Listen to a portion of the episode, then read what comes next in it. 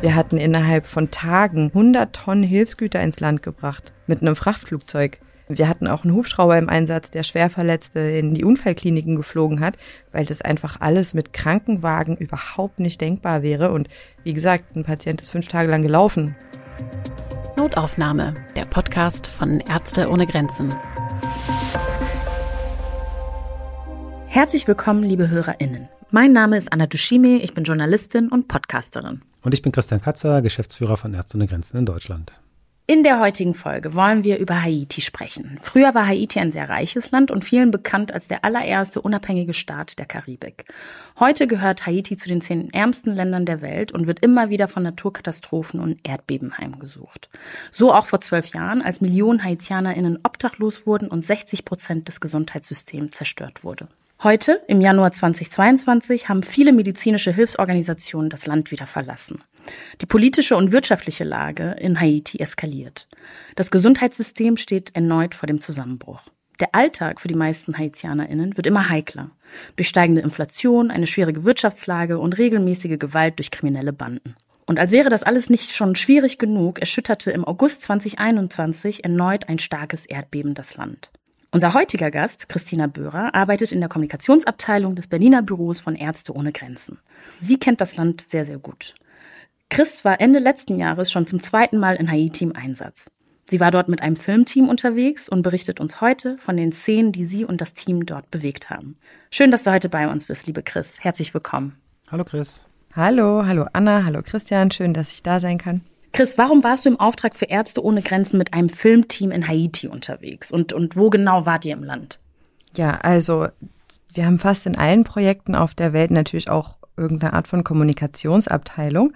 Und auf Haiti hatten wir jetzt die unglaublich schöne Chance, mit einem Filmteam von Arte begleitet zu werden. Das heißt, wir hatten Journalistinnen und äh, eine Kamerafrau dabei, die zehn Tage den Teams vor Ort gefolgt sind und dementsprechend auch wirklich genau hands-on Einblicke in die Arbeit von Ärzte ohne Grenzen in Haiti eingefangen haben und waren also wirklich von morgens bis abends mit dabei und daraus wird jetzt eine Arte-Reportage entstehen, ungefähr 40 Minuten und das ist natürlich ein unheimlich wichtiger Teil und auch Bereich von Ärzte ohne Grenzen. Wir berichten immer darüber, was wir sehen, was die Menschen vor Ort bewegt, was die medizinischen Bedürfnisse sind und wie wir darauf antworten und welche Projekte wir im Land haben. Und, und welche ähm, Art von, also welche Projektarten habt ihr besucht äh, in dem, mit dem Filmteam? Also aufgrund von der von der Lage und der Situation vor Ort war es leider nicht möglich, weiter als ähm, die Hauptstadt zu gehen. Das heißt, wir haben unsere verschiedenen Projekte in der Hauptstadt besucht und haben versucht einzufangen, wie es ist unter unheimlich schwierigen Bedingungen, sei es jetzt Sicherheitslage oder auch die wirtschaftliche Lage, medizinische Notlage vor Ort, ähm, das alles genauso einzufangen. Ich finde das total spannend. Ich wusste gar nicht, äh, dass das äh, auch irgendwie zur Arbeit mit dazugehört. Also, aber macht ja irgendwie Sinn, ne, in der Kommunikationsabteilung. Ähm, aber sag mal, bevor wir jetzt so richtig in das Gespräch äh, mit dir einsteigen, hören wir uns noch kurz ein bisschen was zur Lage in Haiti an. Haiti erlebte 2021 gleich auf mehreren Ebenen eine Krise. Im Juli wurde der Präsident des Landes, Jovenel Moïse, ermordet. Im August erschütterte ein schweres Erdbeben den Süden Haitis. Diese Ereignisse verschärften die schwere politische, soziale und wirtschaftliche Lage im Land noch einmal. Vor allem in der Hauptstadt Port-au-Prince kämpften bewaffnete Gruppen um Macht in Stadtvierteln. Mehr als 18.000 Personen in der Stadt mussten aufgrund dieser Gewalt in Notunterkünfte fliehen. Ärzte ohne Grenzen unterstützt drei Camps für Vertriebene mit mobilen medizinischen Teams sowie bei der Wasserversorgung und Trinkwasseraufbereitung vor Ort. Treibstofflieferungen in der Hauptstadt werden blockiert und es kommt zu Engpässen. Unsere medizinischen Einrichtungen sind jedoch dringend auf Treibstoff angewiesen, für Krankentransporte, Lieferungen und den Weg zur Arbeit. Besonders aber für Generatoren, die den Strom für die Kliniken liefern. Chris, du warst ja schon mal 2018 äh, im Einsatz in Haiti und ich glaube, das war damals auch dein allererster Einsatz mit Ärzte ohne Grenzen. Und letztes Jahr bist du wieder dorthin gefahren. Was hat sich denn für dich dort in der Zwischenzeit verändert? Also wie ist die Situation im Land heute im Vergleich zu, zu damals? Ja, also verändert hat sich sehr viel und es hat sich auch vor Ort sehr viel verändert, während ich da war. Also das ist alles so passiert, wie es gar nicht geplant war. Ähm, eigentlich war geplant, dass ich sechs Wochen vor Ort bin und eben diese Arte-Reportage unterstütze und, und auch den anderen Kommunikationskolleginnen vor Ort äh, zur Hand gehe. Und zwei Tage nachdem ich angekommen bin, wurden 17 US-Bürgerinnen entführt, was schon mal auf jeden Fall für sehr viel Chaos zu sehr viel Chaos geführt hat. Ähm, die Stadt wurde abgeriegelt. Äh, das waren auch internationale Nachrichten. Ähm, vielleicht hast du das auch mitbekommen. Jedenfalls, das war so zwei Tage nach Ankunft. Ähm, dann ging es weiter, direkt äh, Montag danach, also irgendwie vier, fünf Tage später, fing ein Generalstreik an in der Hauptstadt und das wiederum hieß, dass die Gewerkschaften, also die Transportgewerkschaften ihre Arbeit niedergelegt haben, also kein öffentlicher Nahverkehr mehr möglich war und eine Stadt von, von Millionen und die wirklich von morgens bis abends dicht ist, war einfach auf einmal leergefegt. Das hatte natürlich auch weitreichende Folgen für, für alle Zweige des Lebens. Und nochmal ein paar Tage später äh, wurde dann im Hafen und wurden ungefähr 75 Prozent des Treibstoffes auch noch blockiert, was das ganze, die ganze Situation natürlich nochmal um einiges verschärft hat. Und das nochmal auf die ganzen anderen Schwierigkeiten und, und ja, also wirklich auch krassen Ereignisse der letzten Monate. Und ähm, das war schon ein Riesenunterschied zu letztem Mal. Also letztes Mal war das noch alles sehr viel freier, sehr viel vielleicht auch einfach freudiger und fröhlicher und dieses Mal war einfach sehr viel Druck auf allen möglichen Seiten. Chris, ich würde gerne mal schon mal noch mal zu dem Treibstoffmangel zurückkommen. Das klingt mhm. jetzt erstmal total banal. Da denkt man an sein eigenes Auto und huch, wo kriege ich denn Sprit her? Und man sieht so vielleicht vor dem eigenen Auge so eine langen Schlangen vor irgendwelchen Tankstellen. Ähm, aber aus eigenen Einsätzen weiß ich, dass es viel weiter geht. Ja, also in Ostimo habe ich mal erlebt, dass wir wussten einfach nachts nicht, wie wir Licht machen sollen, um mhm. Patientinnen zu behandeln. In Simbabwe habe ich erlebt, dass plötzlich Mobilfunk nicht mehr funktioniert hat, weil auch das alles an Generatoren hängt, die zumindest den Strom produzieren sollen, um Sendemasten zu betreiben. Oder in der Zentralafrikanischen Republik, wo dann, wenn kein Treibstoff da ist, kein Nahverkehr im übertragenen Sinne mehr da ist und mhm. damit die Kolleginnen teilweise stundenlang nach Hause laufen und die Arbeitszeit sich extrem verkürzt, weil äh, in der Zentralafrikanischen Republik zumindest ähm, nach, nach der Dunkelheit und vorher ist keiner unterwegs, einfach aus Sicherheitsgründen. Ja? Ähm, Ganz wie war genau. denn das bei euch? Ganz genau, ganz genau. Du beschreibst es genau richtig. Also bei uns war das ähnlich. Ich glaube, das hat dann einfach auch ähnliche Auswirkungen. Ne? Also kein Treibstoff heißt kein Strom und man kann sich vorstellen, dass das Leben ohne Strom einfach nicht funktioniert in keinerlei Hinsicht.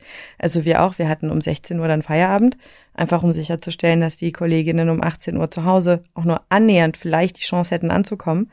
Oder auch unsere Krankenhäuser, ne? Wenn, wenn kein Sprit ist, dann können natürlich die Patientinnen überhaupt nicht kommen. Und hier nochmal die Verbindung zu dem Generalstreik. Also praktisch diese Transportwege waren doppelt getroffen. Auf der einen Seite die Gewerkschaften, die streiken, weil sie gegen die Gewalt, die im Land herrscht, ankämpfen wollen. Und im nächsten Schritt ist der Treibstoff gar nicht da. Das heißt, es hat sich noch verschärft und wir mussten dann auch tatsächlich unsere, ähm, unsere medizinischen Einsätze in auch unsere Notfallzentren runterfahren, weil wir das gar nicht mehr schaffen konnten. Also wir konnten es nicht schaffen, weil das medizinische Personal nicht vor Ort war. Und wenn ich kein, wenn ich keine Krankenschwester da habe, dann kümmert sich halt am Ende wirklich niemand um die Patientin. Und ähm, die Patientin, wenn sie nicht ins Krankenhaus kommt, dann bringt mir die Krankenschwester natürlich auch nichts. Und ne, also das ist so ein Teufelskreislauf, der wirklich sehr, sehr schwierig war. Und wenn ich die Generatoren nicht betreiben kann, dann kann ich die Patientin natürlich auch nicht aufnehmen, weil ich muss ja auch garantieren, dass ich die medizinische Leistung erbringen kann.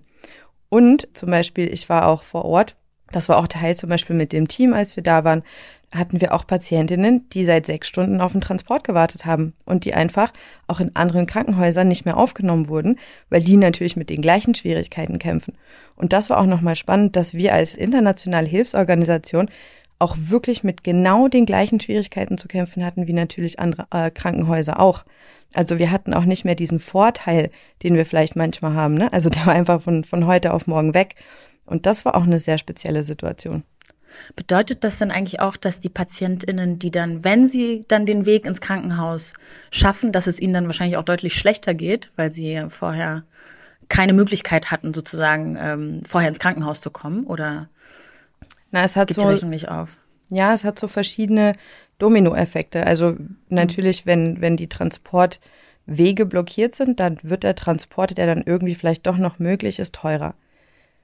Das ist ja. natürlich in einem Land, in dem Geld auch eine Rolle spielt, in, in dem Sinne, dass es halt auch fürs Überleben wichtig ist, ist das auch schwierig, weil dann eventuell Entscheidungen getroffen werden, dass man eben nicht ins Krankenhaus fährt, sondern wartet und vielleicht auch einfach zu lange wartet und dann in einem Zustand erst ankommt, den man dann nicht mehr so gut unter Kontrolle bringt, wie wenn man vielleicht schon ein paar Tage vorher gekommen wäre. Also das hört sich, also das sind ja wirklich sehr, sehr erschwerte Bedingungen und ich glaube, das ist ja ohnehin sind das immer schwierige Bedingungen, in denen die Einsätze passieren, aber jetzt auch noch mit diesen äh, zusätzlichen Schwierigkeiten. Äh, ai, ai. Ich muss eine Frage stellen, äh, die vielleicht auch ein bisschen klugscheißerisch daherkommt. Ihr benutzt also Dieselgeneratoren, um die Krankenhäuser mit Strom zu versorgen, habe ich da jetzt irgendwie rausgehört. Meine Frage ist, gibt es nicht umweltfreundlichere Möglichkeiten, die vielleicht dann auch ähm, infolgedessen dazu führen könnten, dass man diese Lieferprobleme dann nicht hat. Jetzt hast du aber schön den Finger wieder in die Wunde gelegt, Anna. Das tut mir aber leid, prinzipiell ja. hast du total recht. Ist durchaus so, dass wir uns da einen Kopf machen und zwar vor allem, weil wir uns als Organisation auch mit dem unserem CO2-Fußabdruck beschäftigen.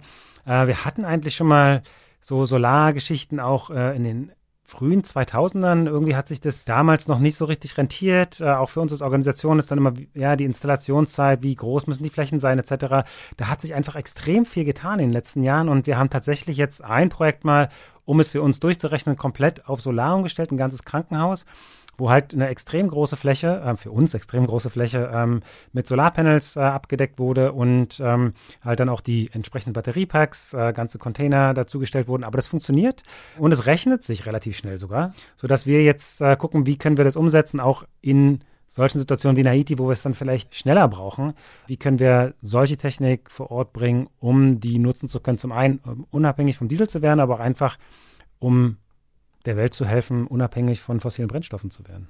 Ja, total. Ich meine, das hat ja auch eine politische Dimension, irgendwie Absolut. sich von fossilen genau. Brennstoffen abhängig zu machen. Chris, ich muss dann trotzdem nochmal fragen, wie hieß denn der, was, oder was bedeutete denn dieser Benzinmangel für, für, für deine Arbeit mit dem Filmteam? Ja, also generell äh, für Kommunikation war es die reinste Katastrophe. Ähm, was Christian vorhin auch schon mal kurz meinte, ähm, dass das zum Beispiel dann auch Funkmasten betrifft. Also so war das auch. Die, wir hatten vier Funkmasten in, in der Hauptstadt und der eine war dann komplett abgeschaltet und der andere hat schon gewackelt. Und das hat man halt auch sofort gemerkt. Ähm, die, die Anrufe, die hielten einfach nicht mehr länger als 30 Sekunden. Da ist immer alles abgebrochen. Und wenn überhaupt, also wenn man dann so ein, so ein Filmteam organisiert, das sich im Land bewegen soll und irgendwie auch noch die Sicherheitsbestimmungen ähm, mitmachen soll und Transport, wo eigentlich gar kein Transport möglich ist und so weiter. Also damit braucht man halt auch viel Kommunikation.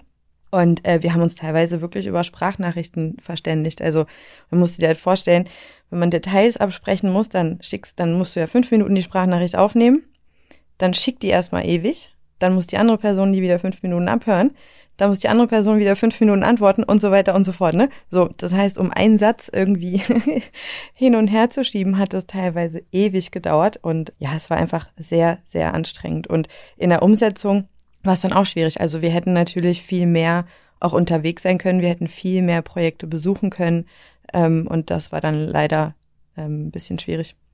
Genau, ein Punkt, den ich vielleicht dann nochmal einbringen will, also was ich wirklich gemerkt habe, zum Beispiel ähm, in Simbabwe, als dann die Inflation äh, damals so hoch ging und dann ein Land, was wirklich gut entwickelt war, Geldautomaten, ja, ähm, ganz normale Supermärkte, Kommunikation überall links und rechts, ähm, dann ist das alles zusammengebrochen und dann kamen einfach so banale Sachen in den mhm. Alltag der Menschen, dass auf einmal kein Wasser mehr war, wenn man im zweiten Stock gewohnt hat.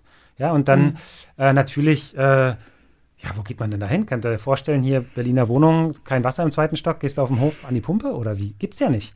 Und ähm, und selbst wenn es dann irgendwo eine Pumpe gibt, wie, da musst du alles hochschleppen, äh, dann funktioniert die Sanitärzeugs nicht mehr. Wenn Wasser ins Klo spülst, dann läuft das nicht mehr ab, weil das natürlich gespart wird. Dann fängt es an zu stinken, die Rohre gehen kaputt.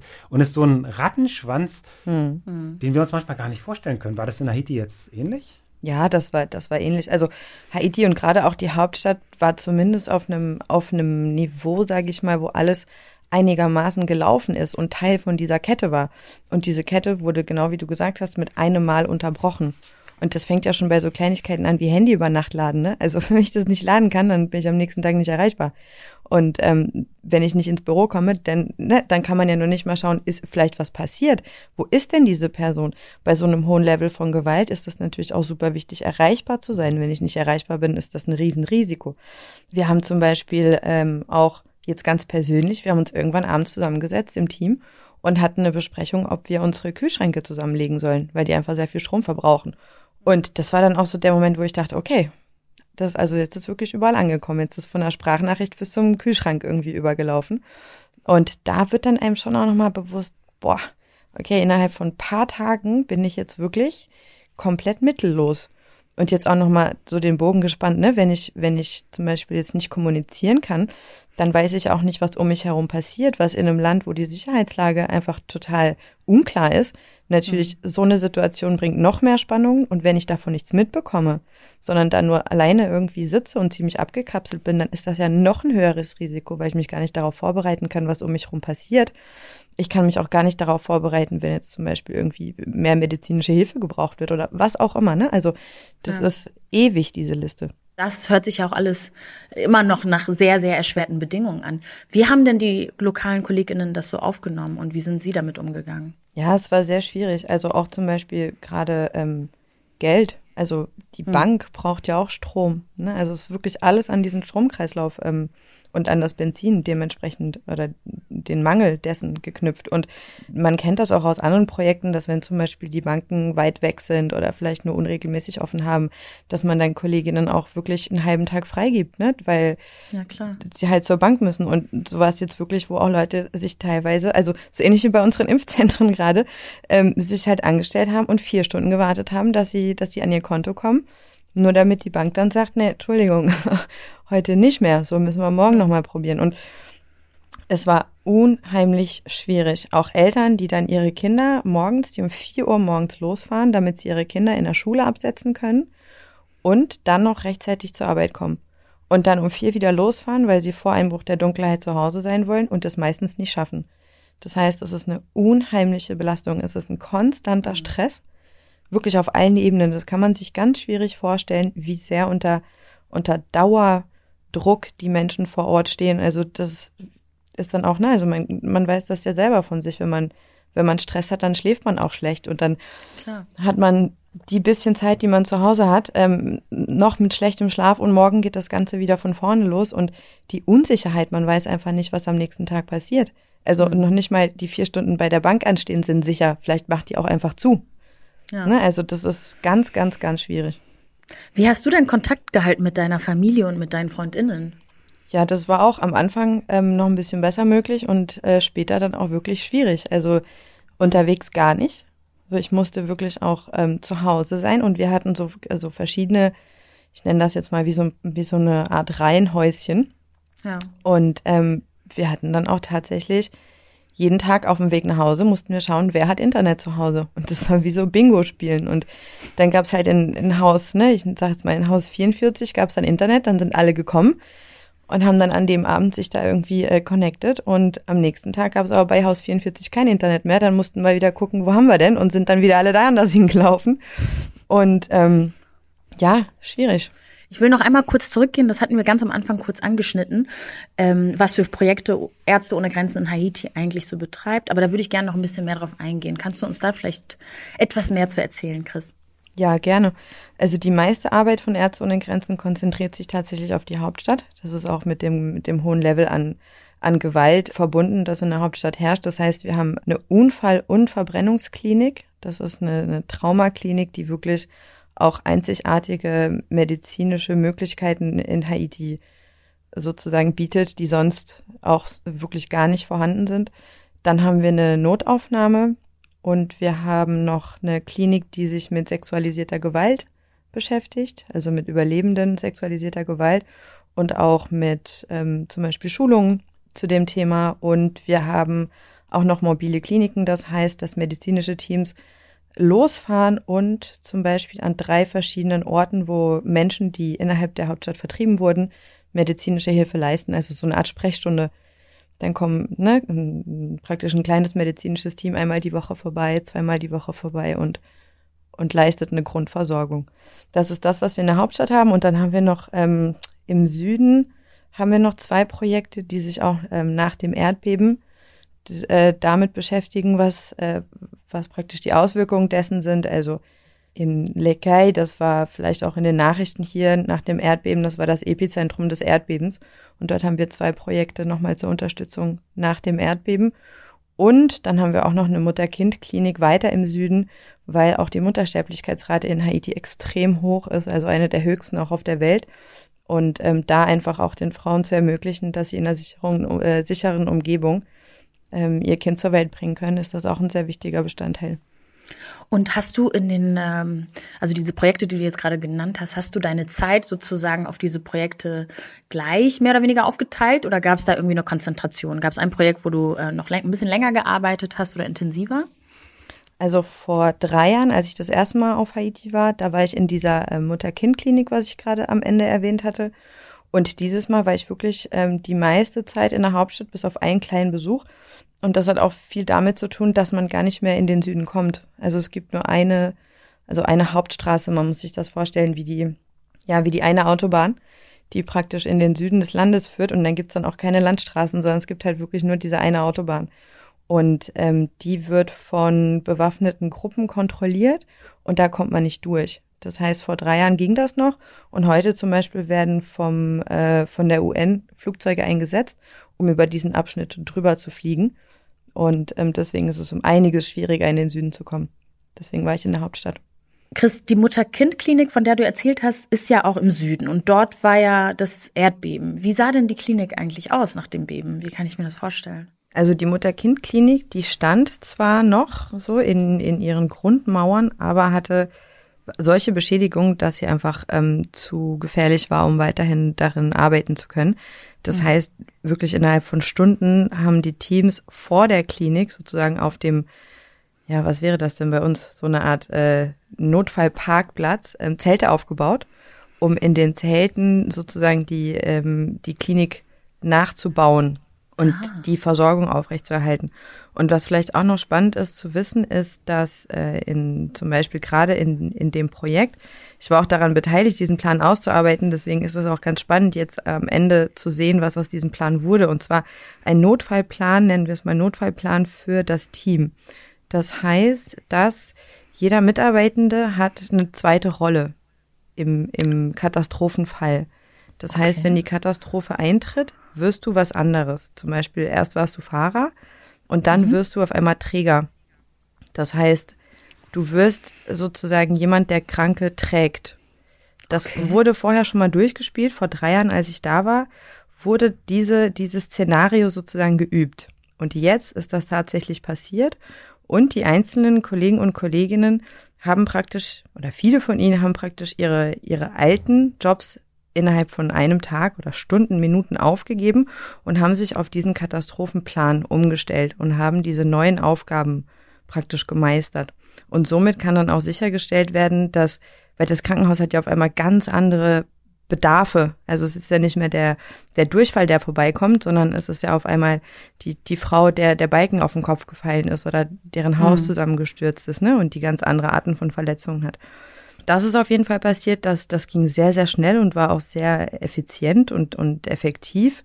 Das haben mir die Teams auch berichtet. Gleichzeitig war es für die Patientinnen im Süden aber unheimlich schwierig, überhaupt anzukommen im Krankenhaus. Also als ich, als ich es dann geschafft habe, ja erst nach, nach Monaten später im Süden zu sein, ähm, hat mir ein Kollege vor Ort auch berichtet, dass eine Person erst fünf Tage später angekommen ist, weil es einfach fünf Tage gedauert hat, in dieses Krankenhaus zu kommen.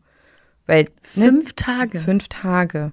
Und war ein Mann und dieser Patient hatte fünf Tage lang ein gebrochenes Bein. Und er hat es einfach nicht vorher geschafft, weil die, die Zufahrtsstraßen sind blockiert. Dann gibt's ja auch ähm, zum Beispiel wenn, so Erdrutsche, ne? Oder einfach mhm. die, die, die, die Straßen sind durch Schutt oder was auch immer blockiert. Ähm, Transport ist schwierig. Und das sind dann auch so Situationen, wo einem erstmal bewusst wird, wie, wie unheimlich ja, beeindruckend solche Naturkatastrophen einfach sind und wie viel, wie viel Leben sie zerstören. Und als ich dann diese Monate später da war, gab es tatsächlich auch noch mal ein kleines Nachbeben. Und ich hatte schon vorher ein paar Mal ein Erdbeben erlebt, aber das war jetzt wirklich auch so das, das heftigste nochmal. Morgens um zwei wachst du auf und dann wirklich alles wackelt. Und dann, ich bin auf so einem Halbschlaf irgendwie aus dem Bett gesprungen und dann hat man das natürlich alles im Kopf und, und ist diese Notfallpläne hängen an jeder Tür und trotzdem steht man dann irgendwie im Raum, so im Schlaf-T-Shirt und denkt sich, hä, wohin denn jetzt und was? Ja. Und dann rennst du zur Tür und, und musst raus. Und das war zum Beispiel auch nochmal, als wir angekommen sind, es war ein also zweistöckiges Gebäude im Sinne von Erdgeschoss und erstes Geschoss. Mhm. Und ich bin ohne drüber nachzudenken, habe ich mir ein Zimmer im ersten Stock genommen. Wobei alle nationalen Kolleginnen alle Zimmer im Erdgeschoss ausgesucht haben, ah. die, äh, die da schon einen Schritt weiter waren als ich. Die hatten dann den kürzeren äh, Laufweg. Also das sind schon ähm, ja sehr sehr spezifische Situationen und natürlich auch ne was, was was Güter angeht. Also dann medizinische Hilfe an so einen Ort zu bringen, das ist unheimlich schwierig. Wir hatten innerhalb von äh, von Tagen haben wir 100 Tonnen Hilfsgüter ins Land gebracht mit einem Frachtflugzeug. Wow. Ähm, wir hatten auch einen Hubschrauber im Einsatz, der Schwerverletzte in die, in die Unfallkliniken geflogen hat, weil das mhm. einfach alles mit, mit Krankenwagen überhaupt nicht denkbar wäre. Und wie gesagt, ein Patient ist fünf Tage lang gelaufen oder wurde halt getragen, aber laufend. Das sind ähm, dann ganz schwierige Sachen. Und in sowas sind wir, glaube ich, richtig gut, dass wir da sehr, sehr schnell agieren können und wirklich innerhalb von Tagen und wirklich wenigen Tagen dann auch einsatzbereit sind und ganz viel machen können ich glaube, um da nochmal einzuschreiten, was halt wichtig ist, ist ja, dass nach so Naturkatastrophen jetzt gerade beschrieben, ist halt die medizinische Bedarf ist extrem in der kurzen Zeit danach. Und äh, wenn halt zum Beispiel als so eine Grenze nicht vor Ort ist, dann ist bei uns auf die Frage, okay, sollten wir dann noch hingehen, so fünf bis zehn Tage später, weil es in der Region passiert ist, wo wir eigentlich nicht präsent sind, wo wir auch eine Anlaufzeit brauchen, weil die medizinischen Bedürfnisse, die flachen dann relativ schnell wieder ab, weil entweder die Leute haben es irgendwie überlebt oder halt mhm. nicht. Und halt dieses Akut-Trauma dann halt nicht überlebt. Der Mann mit dem gebrochenen Bein ist so ein Beispiel, der, der hatte die fünf Tage überlebt und der hätte auch medizinisch versorgt werden können, auch zehn Tage später. So, ne? Also nicht gut für ihn, aber prinzipiell hat er den, den Moment erstmal überlebt. Mhm. Und dadurch, dass wir aber vor Ort sind, ähm, in dem Fall vor Ort waren, können wir natürlich akut Notfallmedizin machen und damit die Menschen retten, die verstorben wären, eventuell, wenn keiner vor Ort gewesen wäre. Und das ist halt bei den Naturkatastrophen echt schwierig, diese Entscheidung manchmal, okay, fahren wir jetzt noch irgendwo hin oder fliegen wir irgendwo hin, weil wir würden einfach drei, vier Tage zu spät kommen, sprich, wir kommen zu spät für die akuten Fälle, die jetzt medizinische Versorgung gebraucht hätten, weil wir einfach nicht da waren. Mhm. Und, und das ist wirklich eine Abwägung in Haiti, weil wir vor Ort sind, konnten wir einfach extrem viel machen. Genau. Ja, richtig. Und vielleicht auch noch so, mit Haiti verbindet man ja vielleicht auch noch den Cholera-Ausbruch. So, das ist ja auch nochmal ein wichtiges Thema, dass natürlich nach so einem, nach so einem Erdbeben zum Beispiel auch die Wasserversorgung völlig zusammenbricht. Das heißt, man hat diese ganz akute medizinische Phase und direkt danach kommt natürlich die Wasserversorgung, ne? Also, weil das dann das zweit, zweitdringendste äh, Thema ist, was dann auch nochmal aufbereitet beziehungsweise irgendwie aufrecht erhalten werden muss, um, um verschmutztes Wasser aufzubereiten, um zu schauen, dass die Menschen Zugang zu Trinkwasser haben ähm, und dass sich natürlich auch keine Keime bilden und Krankheiten wie zum Beispiel Cholera auf einmal ausbrechen, weil das natürlich in so einer Situation dann die doppelte Katastrophe wäre. Katastrophen wie dieses Erdbeben ziehen natürlich immer wieder internationale und nationale Aufmerksamkeit auf sich. Ähm, die Medien berichten kurzfristig darüber. Bei uns kommt es so an, dass da was passiert ist. Und bei uns kommen dann auch natürlich Spenden an. Darüber sind wir natürlich total glücklich. Vielen Dank dafür, liebe SpenderInnen.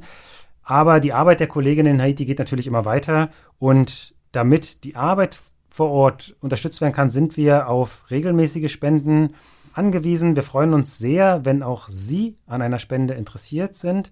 Sie können mit einer Spende an Ärzte ohne Grenzen die Arbeit in Haiti, aber auch in mehr als 70 anderen Ländern dieser Welt unterstützen. Und wir freuen uns sehr, wenn Sie das tun würden. Eine Möglichkeit zur Spende finden Sie zum Beispiel in den Shownotes unter www.msf.de-spenden. Genau, zurück zu dir aber, Chris. Wir wollen noch ein bisschen mehr darüber sprechen, was du denn sonst erlebt hast. Wir haben ja jetzt über die Folgen von dem Erdbeben gesprochen, aber mich würde mal interessieren, was du von der Gewalt gesehen hast. Wir haben das in dem Teaser mitgehört, es passiert wirklich extrem viel. Wir hatten das jetzt angesprochen, dass auch ähm, die Kolleginnen pünktlich nach Hause wollen, weil es dunkel wird. Wie hast du denn das erlebt und was hast du denn da auch für Geschichten von, von den Kolleginnen, von Patientinnen gehört? Ich glaube, über allem liegt dieser, diese ständige Angst. Ne? Also ständige Angst jedes Mal, wenn ich auf die Straße gehe. Deswegen haben wir zum Beispiel auch diese, diese sehr, sehr genauen Sicherheitsregeln. Das heißt, ich durfte mich gar nicht zu Fuß bewegen, was glaube ich schon sehr viel aussagt. Einfach darüber, ne, was, was mir praktisch äh, verwehrt wird und welcher Situation sich die Kolleginnen vor Ort praktisch jeden Tag aussetzen müssen. Weil sie müssen ja in diesem Kontext zur Arbeit gehen, sie müssen einkaufen gehen, sie müssen für ihre Kinder sorgen. Und das ist einfach ähm, teilweise ganz schwer vorstellbar. Das heißt zum Beispiel auch, dass ja, dass ich, ähm, ich komme zur Arbeit und mein Kollege ist völlig aufgelöst und sagt, du, ich habe gerade über WhatsApp irgendwie Nachrichten bekommen, in der Nähe von der Schule von meiner Tochter äh, wurde geschossen. Und ich habe jetzt die ganze Zeit versucht, die Schule anzurufen, ich krieg die nicht ran. Ach du Scheiße. So, und also da brauche ich jetzt auch kein, kein Meeting irgendwie äh, starten ja. und über irgendwelche ähm, Konzepte sprechen, ne? sondern dann ist es halt, mach los. Also fahr da irgendwie hin. Versuch da irgendwie hinzukommen und versuch irgendwie rauszufinden, ob es der Kleinen gut geht. Oder auch Leute, die einfach morgens, also Kolleginnen, die anrufen und sagen, du, ich kann nicht kommen, weil auf der Straße vorne wird, äh, wird geschossen. Da ist gerade irgendwie irgendwas los, ist, äh, da komme ich nicht durch und die anderen Straßen sind blockiert oder da kommt man halt auch nicht durch oder es war nur die einzige Straße, die, die da lang fuhr. Ne? Also das sind äh, sehr krasse, krasse Situationen und, und das ist einfach sehr wichtig, dass man dafür immer auch ein offenes Ohr hat und Verständnis hat, weil das kann man sich wirklich nicht vorstellen, wenn man, wenn man hier in Deutschland lebt, was das für, für tiefgehende Folgen hat für, für ja. alle Beteiligten vor Ort. Und man kommt da rein und man, man, man kommt ja nach sechs Monaten, ich jetzt diesmal nach sechs Wochen, zurück und braucht echt auch mal so ein bisschen Durchatemzeit, weil, weil das einfach auch für, schon alleine für mich als Besucherin so stressig ist, in, diesen, in dieser kurzen Zeit diesem Ganzen ausgesetzt zu sein, mit der Sicherheit im Kopf, dass ich ja jederzeit ausfliegen kann. Und mit ja. der Sicherheit auch im Kopf, dass ich ausfliegen werde. Aber die Menschen vor Ort, die, die können ja nicht weg. Für die ist das zu Hause. So, für die ist das auch normal, was ja ja, also es ist wirklich schwierig. Ist das manchmal ein Thema zwischen euch und den lokalen Kolleginnen sozusagen? Also dieses Unausgesprochene, ne, das ist für manche ist diese Gefahr sozusagen zeitlich begrenzt, weil man dann halt wieder, äh, wieder zurück nach Hause fliegt oder eben einen anderen Einsatz hat. Und für andere ist das dann eben der Alltag. Äh, habt ihr das manchmal thematisiert untereinander oder habt ihr, hattest du das Gefühl, dass man das Thema eher so ein bisschen versucht auszublenden? Na, also ich versuche immer sehr offen damit umzugehen, weil sonst ist es so der Elefant, der im Raum steht. Also mhm. es ist ja allen klar, natürlich habe ich ein Rückflugticket und sie bleiben. Ähm, ja. Auf der anderen Seite ist das ja für sie auch ihr Zuhause. Für mich ist es das nicht. Ja. Ne, also sie haben ihre Familie, sie haben ihre, ihren Alltag, sie haben ihr Netzwerk vor Ort. Ich bin sozusagen zu Besuch und, und tu natürlich meinen Teil da und, und arbeite. Aber es ist nicht mein Zuhause. Und ich glaube, es ist ganz wichtig, die zwei Perspektiven auch ganz ehrlich zu benennen und damit umzugehen, weil nur dann kann man auch so auf Augenhöhe miteinander arbeiten. Gibt es denn ähm, irgendwie, weiß ich nicht, äh, psychologische Betreuung, nicht nur für PatientInnen, sondern auch für MitarbeiterInnen in irgendeiner Form? Also gerade zum Beispiel nach dem Erdbeben jetzt letzten Sommer hatten äh, die meisten Projekte vor Ort dann auch psychologische Unterstützung für die Kolleginnen, ähm, weil das einfach auch ja für viele eine Art Retraumatisierung war von dem Erdbeben von 2010. Ja. Ähm, und das war dann auch notwendig, dass wirklich die Kolleginnen vor Ort dann auch betreut werden. Ich meine, das hast du jetzt auch schon ähm, ein paar Mal sozusagen angerissen, aber wie kann ich mir das denn vorstellen für dich konkret? Also was sind so Gedanken, die durch deinen Kopf gehen, wenn du alleine im Bett liegst nach so einem Tag? Also wie, wie, ja, ich stelle mir das mega schwierig vor, auch mit dieser ständigen Unsicherheit, die du ja jetzt äh, angesprochen hast, irgendwie umzugehen. Hattest du da irgendwie so, ich hoffe, das ist nicht zu persönlich, aber irgendwie bestimmte Rituale, die du da entwickelt hast oder so, die dir so ein bisschen geholfen haben, damit umzugehen? Ja, also ich glaube, da hat, da hat jeder und jede eigene Art und Weise, damit umzugehen. Viele machen mhm. zum Beispiel Sport. Ähm, ich habe immer wieder versucht zu lesen. Ich habe ähm, meine Hängematte, die ich immer mit mir mitnehme, egal wo ich, also ich schleppe die wirklich überall hin mit auf der Welt. ja. Weil ich einfach so dieses, ich möchte mich dann einfach mal abends so für eine Stunde irgendwo hinhängen und ähm, einfach mal was lesen und ganz irgendwie eine ganz andere Welt eintauchen und mal ganz abschalten. Das ist mir dann wichtig. Ja. Ähm, aber ansonsten ist auch echt so, der Gedanke ist einfach schnell einschlafen, um genug Schlaf zu haben, um am nächsten Morgen wieder fit zu sein, weil wer weiß, was in der Zwischenzeit wieder passiert. Wir kommen so langsam äh, ans Ende unseres Gesprächs, aber vorher und alle, die jetzt den Podcast aufmerksam gehört haben, wissen, dass ich immer sehr gerne auf was Positivem ende. Ähm, aber vorher würde mich einfach interessieren, ob es so ein zentrales Learning irgendwie gibt, dass du jetzt aus dem Einsatz oder aus den Einsätzen in Haiti mitgenommen hast, von dem du denkst, dass es dir bei, bei künftigen Einsätzen helfen könnte. Und wenn du was Schönes, was Positives hast, etwas Schönes, etwas, was dich beeindruckt äh, hat aus dem letzten Einsatz in Haiti, dann äh, nehme ich das sehr, sehr gerne mit. Ja, also ich glaube, was, was mich unheimlich beeindruckt hat, ist, also wir sind ja schon auch seit Jahrzehnten vor Ort. Und mhm. was mich wirklich beeindruckt hat, ist, was für ein Standing wir auch als Organisation haben. Also wir sind teilweise durch Straßenbarrikaden durchgefahren, die einfach dicht waren. Und wenn sie MSF als Auto gesehen haben, dann haben die Jungs einfach diese Barrikaden weggeräumt, haben gewunken und haben noch irgendwie so den Daumen hoch gezeigt und haben nach uns die Barrikade wieder dicht gemacht. Das war schon auch so ein Moment, wo ich mir dachte, boah, also da kriegt man Gänsehaut, ne? Dann sitzt man im mhm. Auto und denkt sich, puh, alles klar, wäre ich jetzt nicht in diesem Auto, ähm, wäre die Situation vielleicht auch ganz anders gelaufen und einfach auch die Anerkennung, dass egal wer das ist, die Anerkennung ist da und, und die Anerkennung für die Arbeit und die Anerkennung für, für uns als, als Team und das gibt uns natürlich auch Sicherheit, ne? Sicherheit, uns zu bewegen und Sicherheit ähm, auch zu wissen, dass wir losfahren können und vielleicht anderen Menschen auch helfen können, ohne Angst zu haben, dass unterwegs was passiert. Und das waren, das waren schon so Momente, wo ich dachte, oh, das ist mir auch noch in keinem anderen Einsatzland so passiert wie auf Haiti jetzt. Und ähm, ansonsten glaube ich, ja, die solche Situation, gerade wenn es einfach sehr sehr schwierig wird, dann dann drückt das Team viel näher zusammen und das ist einfach auch wunderschön zu sehen ähm, Dinge werden möglich gemacht, die vorher niemals möglich gewesen wären. Das weiß ich nicht. Das manchmal habe ich auch dran gedacht, jetzt so mit Corona hier in Deutschland. Ne, am Anfang war irgendwie auch so eine Art, ja, wir schaffen das irgendwie alle zusammen und kommen, wir mhm. unterstützen uns alle irgendwie gegenseitig. Und dieses Gefühl, das kommt so ein bisschen dran an das, was man so im Einsatz erlebt. Das wirklich so der Kreis wird durch das Quadrat dann doch irgendwie durchgedrückt und ähm, ne, das passt dann am Ende und weil halt alle an, an einem Strang ziehen und das war wirklich schön. Und auch zu sehen, dass sich die Projekte wirklich weiterentwickelt haben, auch in den letzten drei Jahren, in denen es ja wirklich alles andere als einfach war, haben die Kolleginnen vor Ort trotzdem immer weitergemacht, immer weitergearbeitet und ja, irgendwie, irgendwie haben sie es geschafft, dann doch so ein bisschen was Positives zu behalten und nach vorne zu schauen. Das war wirklich sehr beeindruckend.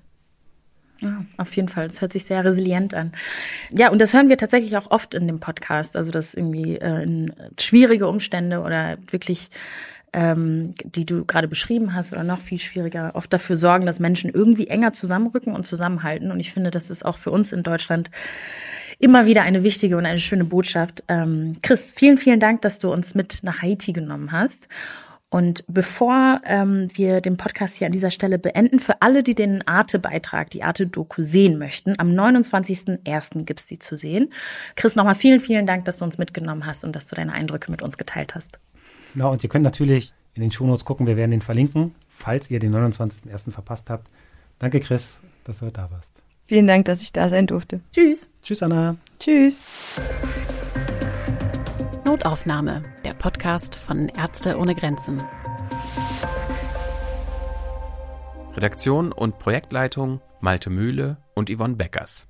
Aufnahme, Schnitt und Produktion Christian Konradi. Produziert in Zusammenarbeit mit 4000 Hertz Studio.